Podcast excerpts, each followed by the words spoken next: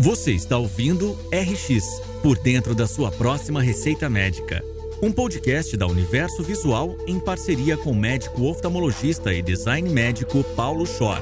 Com três décadas de pesquisa direcionada à inovação e novas tecnologias. Prepare-se para descobrir caminhos rumo a uma saúde mais efetiva e acessível.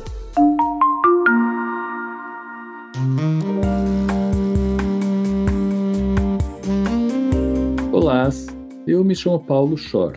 Eu sou médico, oftalmologista, curioso, um inventor, pesquisador, e eu resolvi que valia a pena conversar um pouco com as pessoas que são interessantes e, como diria um grande amigo e chefe meu, mais inteligentes do que eu. Eu tenho tido muitas conversas com pessoas fantásticas, com histórias maravilhosas, não só me inspiram, mas que deixam a gente antever um futuro e um presente delicioso que a gente pode viver e pode entender melhor um pouco.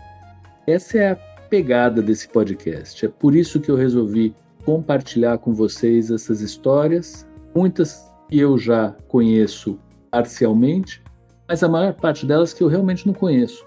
Eu queria muito que as pessoas conversassem comigo de um jeito um pouco mais amplo. E pegando um pouco de carona na internet e nas redes sociais, eu vejo que mais gente consegue ter acesso a algo que antigamente ia ser muito mais restrito. Isso também chama escala, e isso tem a ver com uma função que eu exerço atualmente em alguns locais, na Unifesp, na FAPESP, que é a inovação, né? Inovação nada mais é do que fazer com que muita gente use que a gente inventou. E aqui eu estou querendo que muita gente ouça essas conversas, participe, palpite, seja motivado e vote, ou seja, mude a direção do que está pensando. E eu também. Uma vez me perguntaram qual era o meu hobby, e eu falei que meu hobby era trabalhar. E hoje eu acho que não. Eu acho que meu hobby de verdade é fazer conexão, ouvir, e dar palpite, e pensar, e acrescentar valor em ideias minhas e de outras pessoas. Então isso é um grande hobby para mim. Eu estou fazendo isso com um prazer muito grande. espero que vocês gostem bastante e que participem.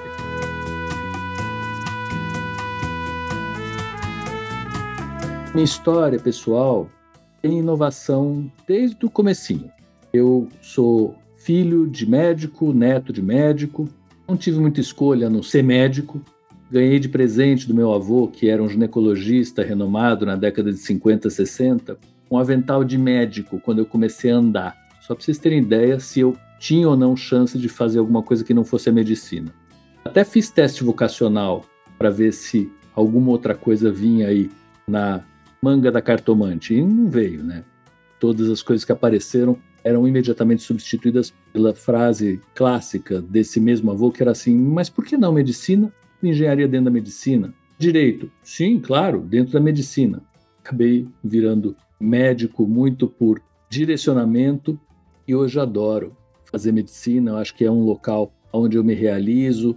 E na medicina a gente tem uma conexão muito profunda com as pessoas. Na hora que a gente pergunta o que te trouxe aqui e detalha essa história que os pacientes contam, é uma entrevista, tanto que se chama entrevista mesmo, a cada consulta. E a gente pode ter como a coisa mais chata do mundo, e aí não vale a pena, né? Ou tirar o maior proveito do mundo. Hoje eu tiro muito proveito de cada consulta, chego em casa e conto o que aconteceu, claro que sem nomes e sem expor os pacientes durante o meu dia. É muito prazeroso conversar com as pessoas. Isso eu acho que aprendi também dentro de casa, em uma família que tem muitos médicos, mas tem na parte feminina da família muitas pessoas ligadas às ciências humanas, ao humanismo. Então, de economistas, geógrafas, administradoras, outras médicas também, psicólogas, e muita gente que conversa com gente. E gente preocupada no bem-estar não só de um, mas de todo mundo. Eu acho que daí vem um pouco essa história de conversar e de fazer conexões. A tecnologia entrou também como algo que era mais ou menos natural na minha vida. Eu acho que um pouco por curiosidade e eu ia numa rua em São Paulo que se chama Santa Ifigênia, um amigo meu de infância, comprar lâmpadas, que na época não eram LEDs, ligar as lâmpadas em caixa de som para ver a luz dançando ao ritmo da música, isso quando era muito pequeno. Montava mobilete, que eram as bicicletas motorizadas da época, motor de Fusca, sempre tentando ver como funcionavam as coisas por dentro e tentar remontar isso, nunca ficava direito, para dar alguma outra funcionalidade para essas traquitanas todas. Nas feiras de ciências do colégio, eu hoje, olhando para trás, vejo que eu fazia muito mais feira de tecnologia do que de ciência, eu gostava da aplicação das coisas. Eu acho que essa pesquisa aplicada é algo que ficou muito incrustado na minha infância e que eu trouxe, felizmente, de um jeito mais consciente para os dias de hoje. Minha primeira pesquisa foi tentando ver se uma substância que se chama tiamina, que é vitamina B, diminuía a taxa de crescimento de um tumor em rato tratado com um agente antineoplásico. Já era uma pesquisa que eu não sabia que era uma pesquisa aplicada, mas era extremamente aplicada. E isso teve uma bolsa da FAPESP quando eu me formei na USP de Ribeirão Preto. Essa bolsa foi importante, inclusive, no currículo para eu poder entrar numa residência com uma experiência de pesquisa interessante. Antes da graduação, eu tive algumas outras experiências que me pareceram boas e que vale a pena contar. Uma delas foi a colônia de férias Kinderland. Esse lugar mágico, quem foi sabe o que é, que era uma colônia de férias fundada também pela minha avó. Era uma judia progressista, fez isso junto com outras ligadas à Associação Feminina Israelita Brasileira para abrigar órfãos de guerra. Meus pais se conheceram nesse lugar. E outras coisas muito curiosas aconteceram nesse lugar. Por exemplo, o pessoal do Aceta Popular, Cláudio Manuel, Marcelo Madureira, o Sunda, eles foram meus monitores nesse lugar mágico. Foi aí também que eu aprendi um pouco de criatividade, originalidade, não ter medo de falar o que pensa, consequências do que a gente faz, conversa em grupo, combinações, arrumar a cama, tudo que a gente hoje gostaria que os filhos da gente fizessem, isso foi feito lá. Um espaço extremamente livre e que fez um crescimento mental e me amadureceu demais na tenra infância.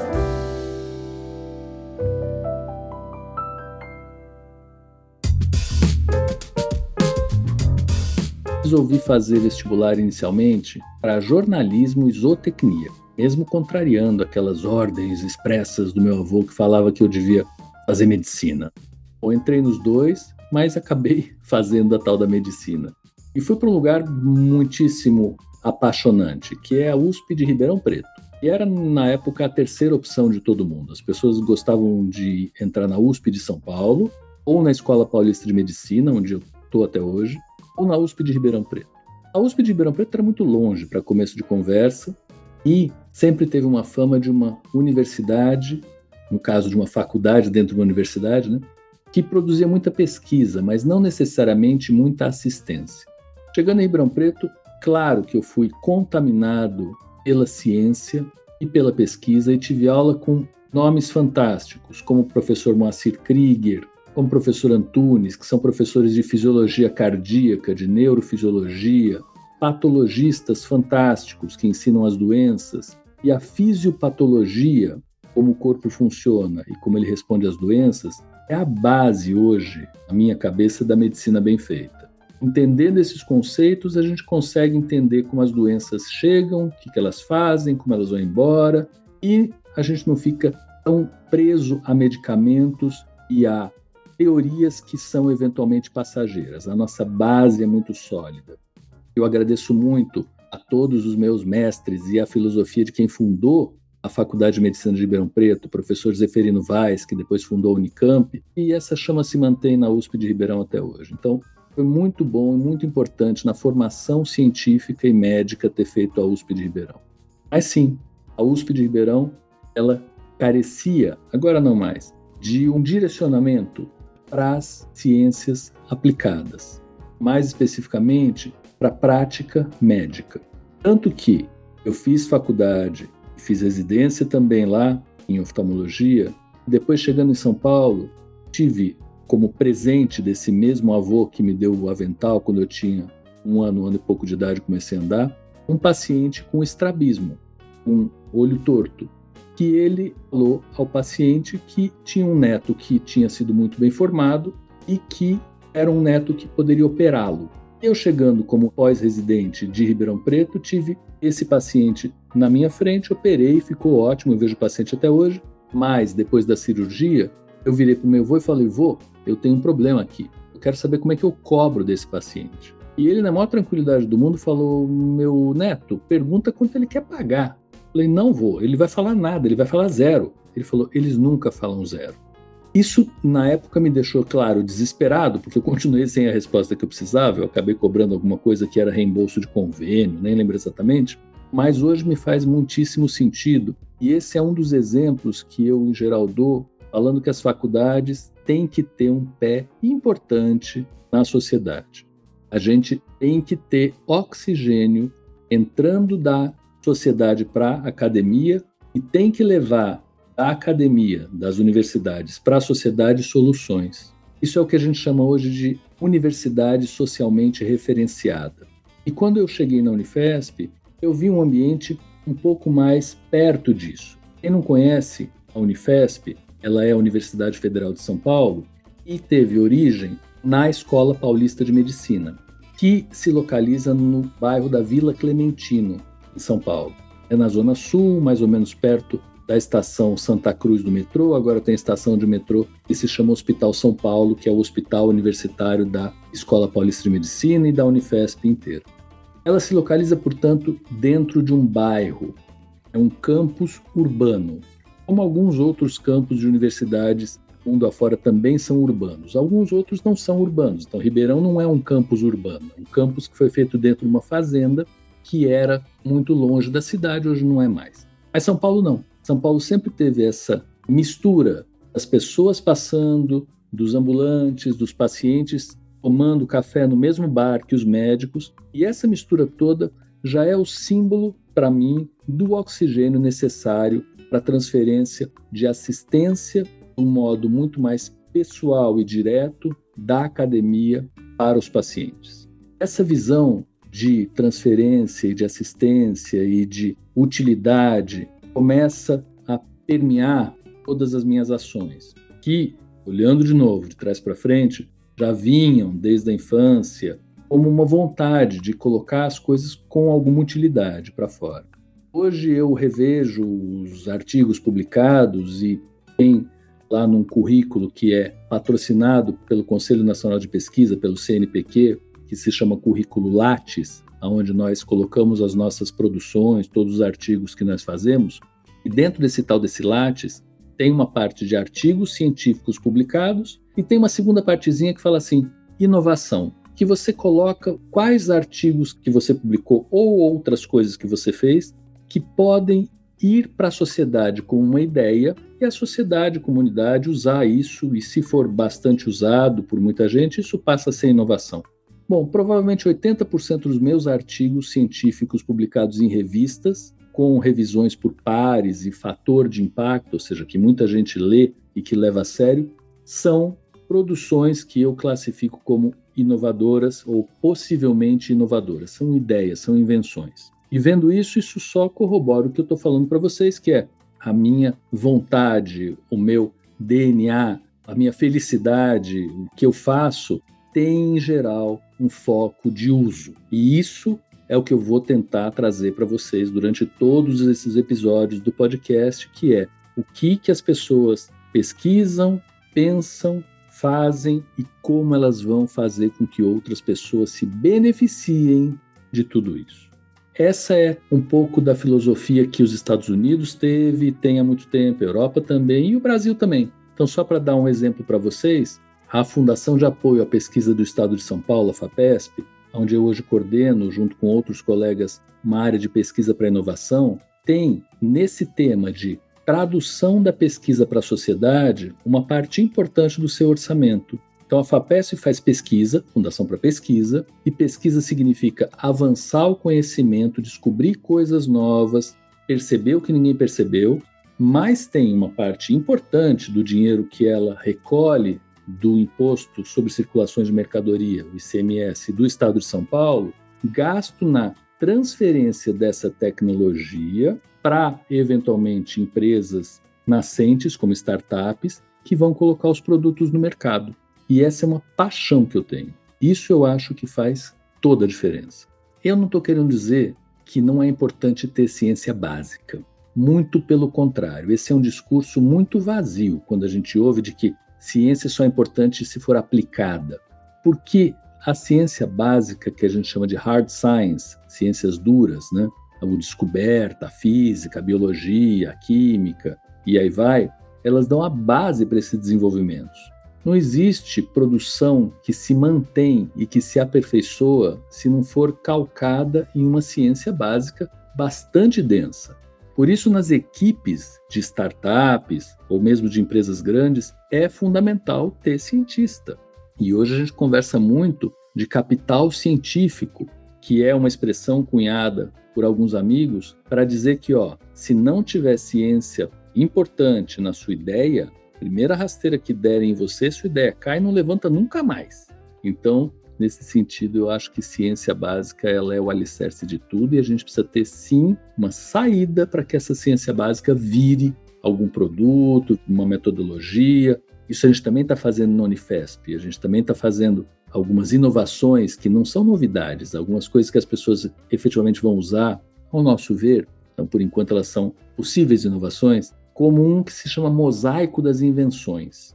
Não sei se vocês sabem, mas hoje quando você tem uma ideia e essa ideia parece que é algo que vai poder revolucionar o mercado ou poder ser transferido para alguma outra empresa e para outra empresa executar o produto, a gente tenta registrar essa ideia. Primeiro, para falar que a gente tem paternidade sobre ela. Segundo, para que outras pessoas possam usar e melhorar.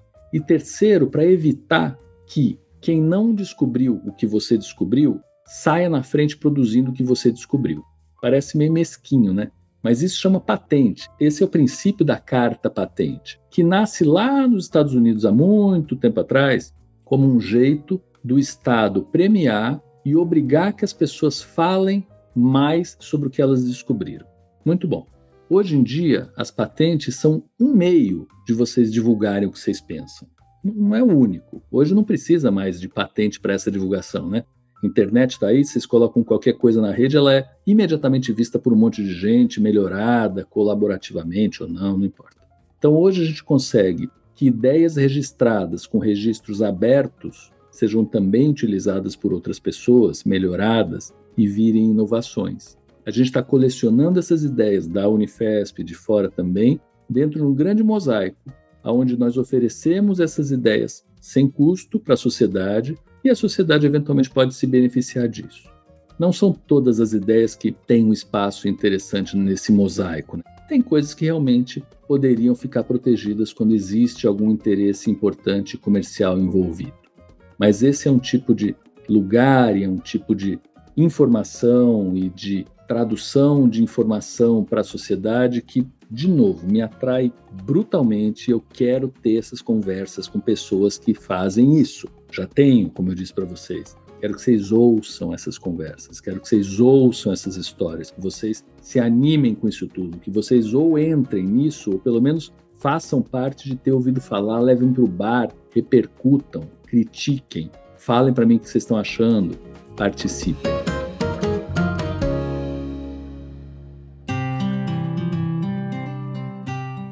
O nome desse podcast é RX por dentro da sua próxima receita médica. O RX nós escolhemos como uma prescrição. O que é RX e o que é prescrição? Isso é curioso. Antigamente, quando os médicos receitavam alguma coisa para os pacientes, eles faziam uma fórmula, né? Eles misturavam casca de árvore com planta X, com iodo e dá para o paciente, né? Os bruxos misturavam também asa de barata, sangue de morcego e aí vai, para quebrar um pouquinho o protocolo, como vocês vão ver que eu vou fazer muitas vezes nas entrevistas, conversas com os nossos convidados e convidadas. Daí veio esse RX. RX é uma mistureba, é alguma coisa que a gente junta, são vários temperos para chegar numa receita como receita culinária, mas aí no caso de uma receita que as pessoas usem.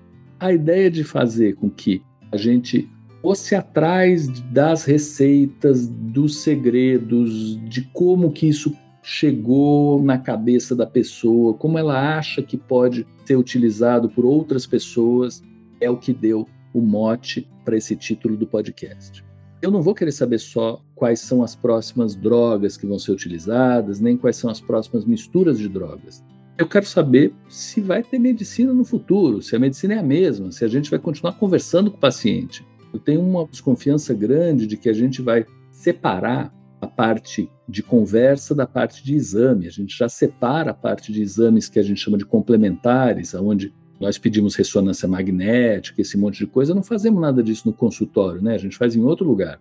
Mas a gente ainda faz alguns exames no consultório, palpação, ausculta, pressão. Eu tenho uma certa desconfiança se a nossa próxima receita médica não vai ser tirar esses exames do consultório e conversar com o paciente sem que esses exames atrapalhem o nosso tempo de conversa. Quero ver o que as pessoas acham disso. Já ouvi muita gente me falando que não, mas é importante o toque do médico. Hum, eu acho que é importante sim, mas eu quero ouvir. Quero saber se as pessoas acham que é mais importante o toque do médico ou a escuta do médico. Porque muitas vezes a gente tem um toque, mas não tem tempo para escutar, né? Ah, mas tem que ter mais tempo de consulta. Vamos ver se alguém conseguiu, e essa é uma pergunta de um milhão de dólares, né? Se alguém conseguiu deduplicar ou escalar o tempo, será que a gente consegue aumentar o tempo de consulta? Ah, eu tenho uma consulta de 15 minutos pelo convênio. Como eu faço para aumentar? Vamos ouvir se a gente tem algumas ideias, e eu sei que tem por aí. Vocês vão ouvir nos primeiros episódios já um pouco sobre isso. A gente consegue fazer render mais a consulta, não no sentido de render monetariamente, mas chegar mais perto do que o paciente realmente veio buscar. Será que a gente não vai perguntar para o paciente o que ele quer mesmo lá? E não já partir do pressuposto que a gente sabe entregar o mais fácil, entregar o que já está pré-formatado? Né? Como é que vai ser isso? Essa é a história que está por dentro das próximas receitas médicas. Vou chamar nos primeiros episódios muitas convidadas mulheres é fundamental a gente ter uma igualdade nessas conversas. Tem muita gente muito interessante dentro e fora do Brasil.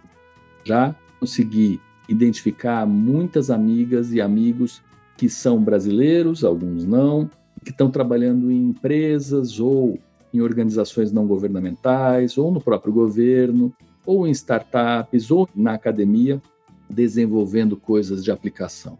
E eu espero que vocês confiem que as histórias são ótimas. O que eu vou fazer depois de ouvir essas histórias e de comentar e mostrar para vocês é fazer um apanhado depois de alguns dias, onde isso vai decantar um pouco mais e vão ter algumas repercussões do que vocês vão falar também para mim. Eu espero que vocês interajam.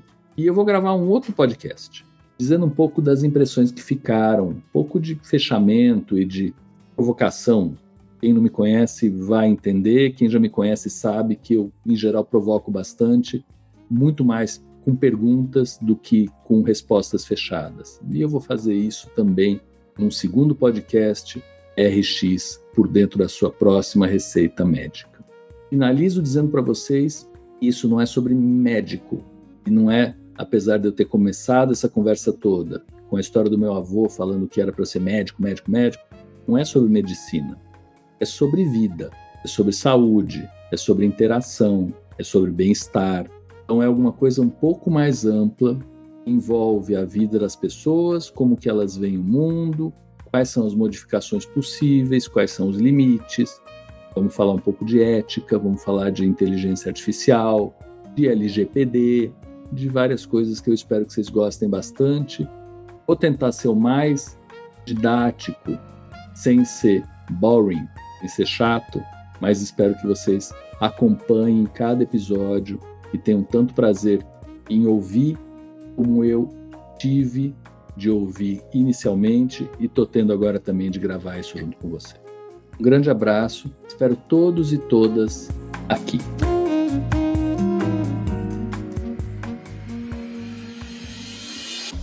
Você acabou de ouvir RX por dentro da sua próxima receita médica com Paulo Schor. Aproveite para se inscrever em nosso canal e acompanhar semanalmente as histórias e repercussões que serão apresentadas por aqui. Siga também as nossas redes sociais, arroba Revista Universo Visual e arroba Paulo Schor. Até a próxima!